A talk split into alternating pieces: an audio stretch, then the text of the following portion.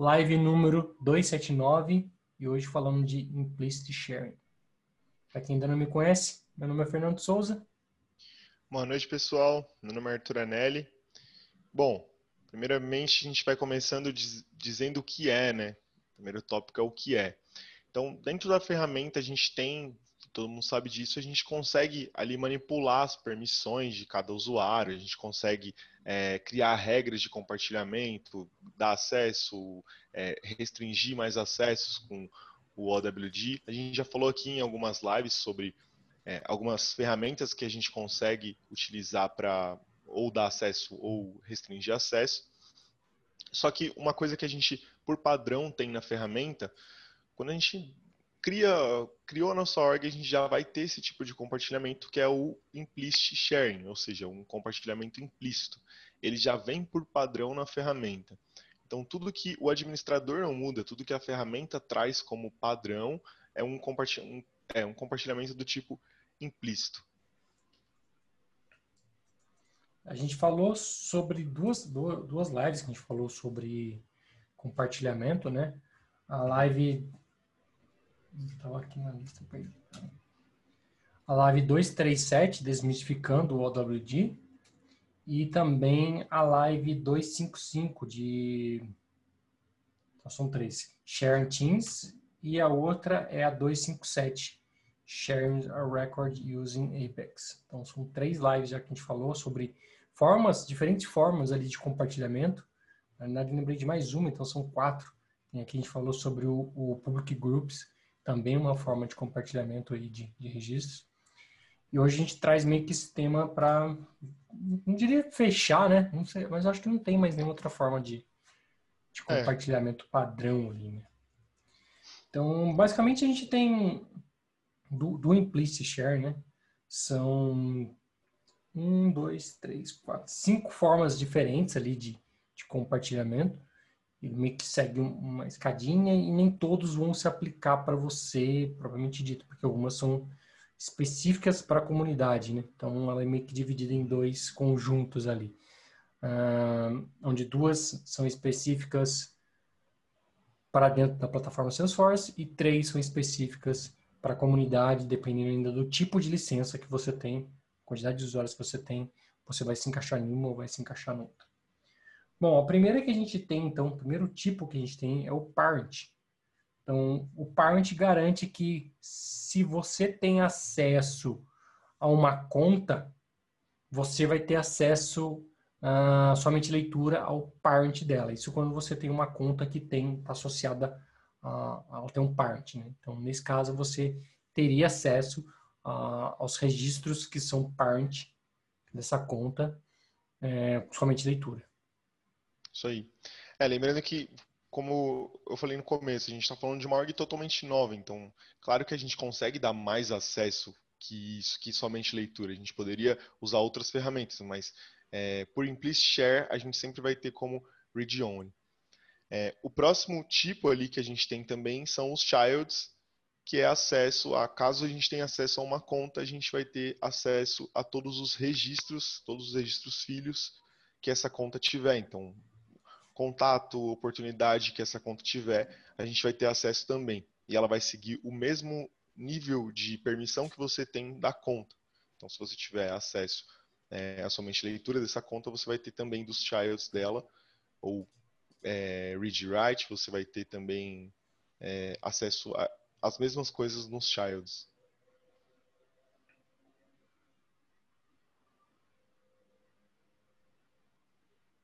Então, estou lendo aqui para ver se tem mais algum ponto que a gente esqueceu aqui. Boa. Mas é um ponto interessante de, de falar disso, né?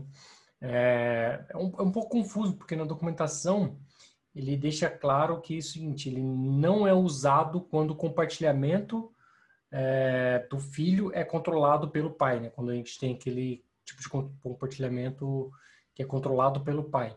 Então ele meio que fala que isso não se aplica quando está configurado dessa forma mas é porque teoricamente aí você só teria acesso se você já tiver acesso ao né? Então, acho que por isso que não Sim. se aplica aqui, né? Então, dá para ver que ainda assim, mesmo com um, implicit share, o OWD pode afetar a forma como o implicit share é, é distribuído e recalculado dentro da sua organização como um todo.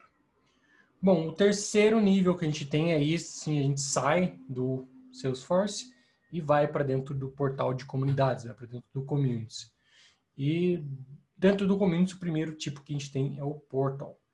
É, ele dá acesso à conta do portal a todos os contatos associados para todos os usuários do portal naquela conta. Então, o que isso quer dizer, né? trocando em miúdos? Quando você cria um usuário no portal, é, ele, ele é baseado não num usuário propriamente dito, é um usuário, tem um user, mas esse user está atrelado automaticamente ali, ele só pode né, ser criado a partir de um contato, e esse contato tem que estar tá atrelado a uma conta. Tanto é que o, o, usuário tem um campo chamado Account ID, que fica atrelado nele. Então, você tem essa amarração do, do seu usuário de portal está associado a um contato e esse contato está associado a uma conta. Então, o que está dizendo aqui é o seguinte, que por padrão, todos os contatos da sua conta vão ter acesso ao mesmo tipo de registro.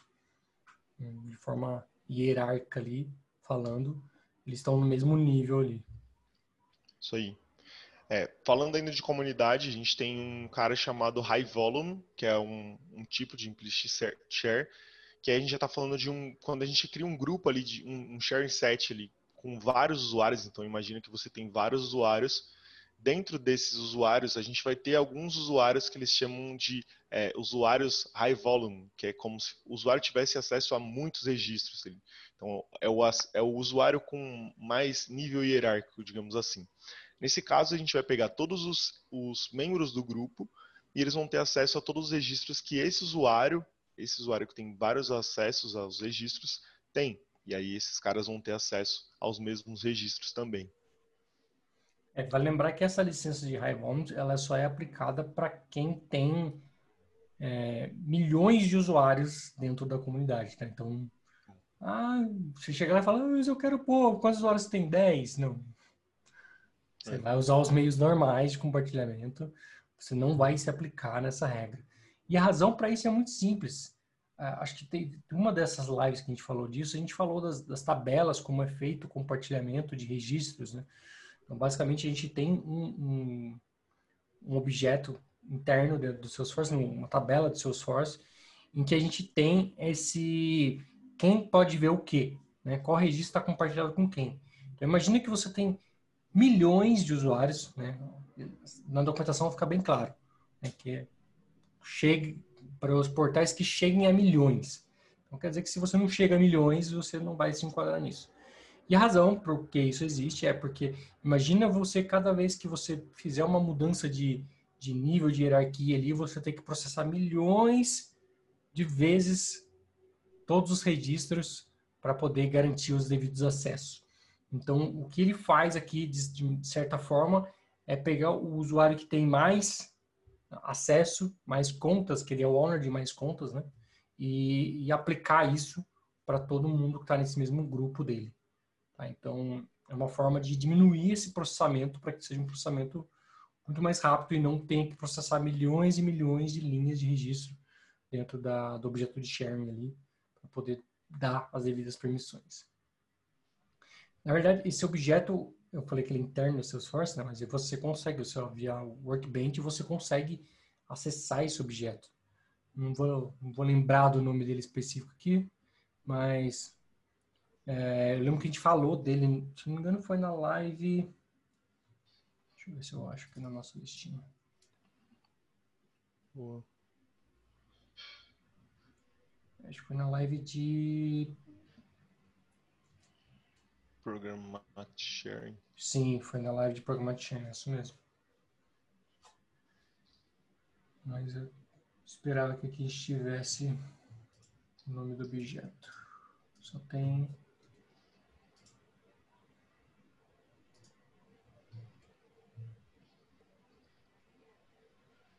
Só mais um segundinho, ver se eu acho, senão depois eu trago para vocês.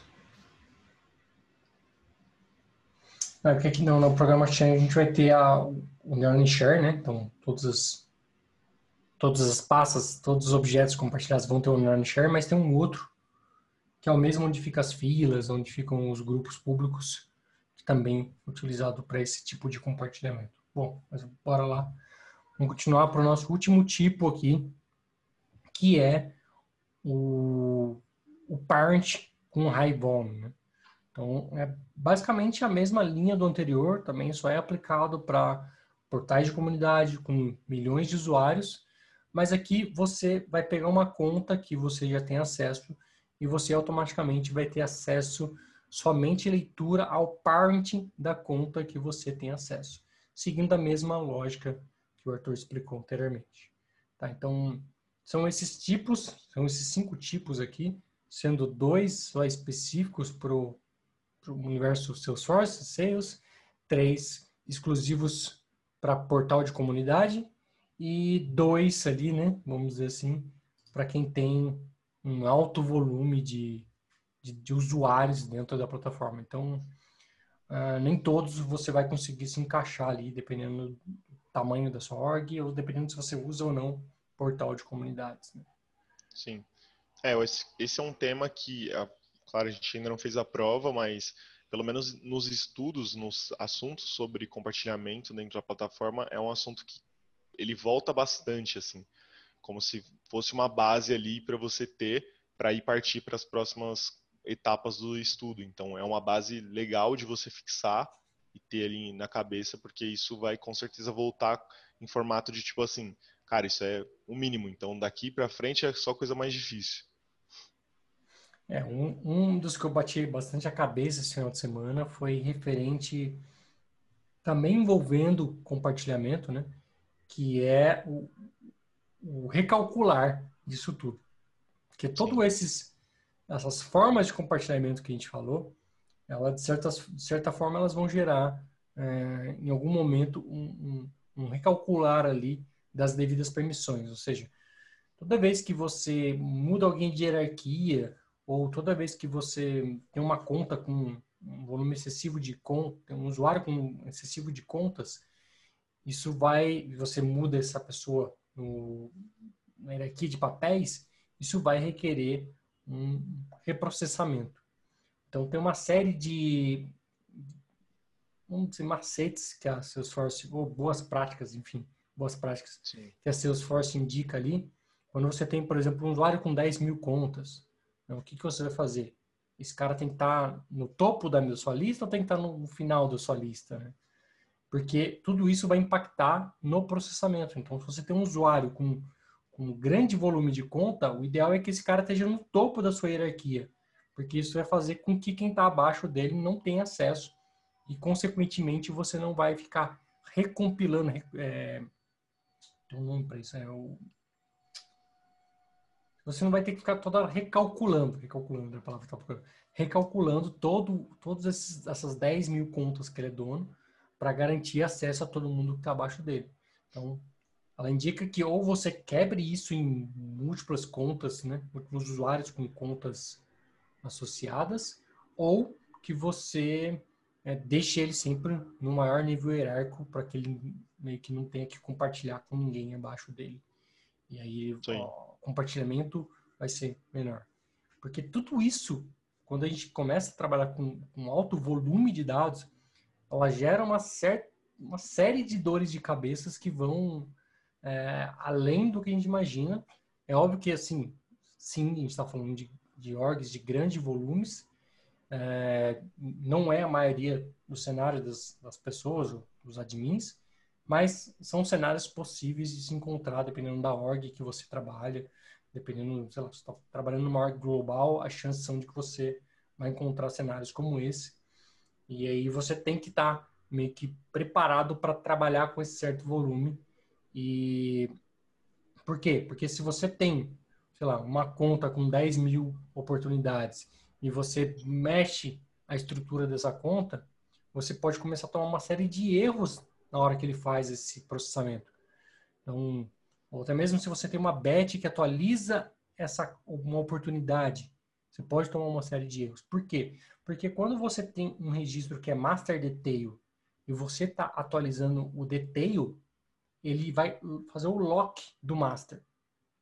Então, essa, tudo isso que a gente falou aqui meio que pode se resumir só isso. Só isso que eu estou te falando, já, já, vocês já vão entender a importância disso. Então, imagina que você tem um, o cenário que eu falei, uma oportunidade com é, uma conta com oportunidade, né? Então, master detail ali, e você está atualizando a oportunidade e ele vai fazer o lock da conta, e aí chega uma outra pessoa querendo atualizar a, a conta. Ou seja, ou chega, chega querendo atualizar uma, oportunidade, uma outra oportunidade dessa conta, uma outra transação Apex. O que vai acontecer? Nesse caso, ele tenta é, dar um, um, um freeze ali, ele espera por 10 segundos para ver se isso vai se liberar se não liberar, aí você vai ver o famoso erro de lock roll, ou seja, cara, essa, esse registro estava bloqueado, estava travado, acabou meus 10 segundos de espera e não destravaram ele. Então, dependendo do tamanho do processamento que a sua batch está fazendo, vai levar mais tempo do que isso. E aí você toma um erro de lock roll porque o registro está sendo atualizado por outro. Então, tem uma série de, de tricks também ali quando você está atualizando um volume muito grande disso, né? quando você tem contas com inúmeras oportunidades, também é uma recomendação seu sócio você quebrar essas oportunidades em contas menores associadas a essa outra conta, para evitar justamente esse tipo de lock roll. Tem outras coisinhas que dá para fazer, né? até para não afetar a forma de, de recalculamento ali, mas não, não, acho que não vem ao caso aqui agora, acho que cabe num outro fórum quando a gente for falar uh, um pouco sobre esse outro tipo de, de não é tipo de compartilhamento, mas sobre quando a gente for falar, por exemplo, sei lá, de rock roll, né? Uhum. E, e, são, são pequenos detalhes que, que caem na prova de certificação do tipo isso, né? Quanto tempo fica locado o seu registro até que você possa verificar se ele está disponível para você. Então, são coisas que você tem que pegar a documentação e ler em miúdos para você saber ali que são 10 segundos que ele vai ficar esperando antes de dar um, um walk roll para você. Isso aí. Mais algum ponto, cara? Não, acho que é isso aí. Tema rápido, mas importante. É extremamente importante, é. Principalmente se você está com a gente aí estudando para achar invisibility, isso vai ser essencial, né? E se você é. trabalha com uma org muito grande, também é bom saber esse tipo de compartilhamento, até para não ficar reinventando a roda, se já tem alguns compartilhamentos que já estão ali de forma implícita, né? Porque ficar fazendo um compartilhamento de uma forma manual. Uhum. É, evitar possíveis, é, principalmente nesses problemas que você vai ter que recalcular e tudo mais. Acho que são pontos críticos aí. Lembrei, lembrei de mais um ponto aqui específico, que eu acho que vale a pena compartilhar nesse fórum também. É, já que a gente está falando de, de reprocessamento, né? Existem, existem alguns tricks quando você vai fazer o reprocessamento para você falar, olha, não roda isso em paralelo, para evitar, por exemplo, o lock roll. Né? Uhum. E, e, o que a Salesforce indica é, cara, faz isso numa sandbox, em full copy, por Sim, exemplo, é. ou é, eles falam full copy porque se você vai ter esse volume, essa volumetria de dados enorme, a ponto de, de dar esse tipo de problema, né, tipo de travar sua org, você provavelmente vai ter uma full copy. É, ou se não, que você consiga ter uma parte ao copy, mas que você consiga tentar simular isso. Para você poder ver é, qual cenário que isso tem, para você mitigar uma janela de, de processamento. Então, se você precisa processar todas as suas oportunidades a cada X dias ou a cada virada de noite, para você conseguir determinar qual o tempo que isso ocorre. Ah, leva uma hora, leva duas horas, para você poder gerar uma janela ali de, de update mesmo e de preferência até evitar que os usuários tenham acesso a isso nesse período para evitar maiores dores de cabeça. Então, também uma outra Sim. recomendação do Salesforce, você fazer isso, esse tipo de movimentação, de organização da árvore, ou para saber se a sua atualização vai gerar um, um gargalo ou não, né? Fazer numa sandbox primeiro, ver o impacto antes de jogar isso para produção. Boa. Show. Beleza, pessoal? A todos, forte abraço. A gente se vê amanhã, às 9h41. Tchau, tchau. Falou, galera.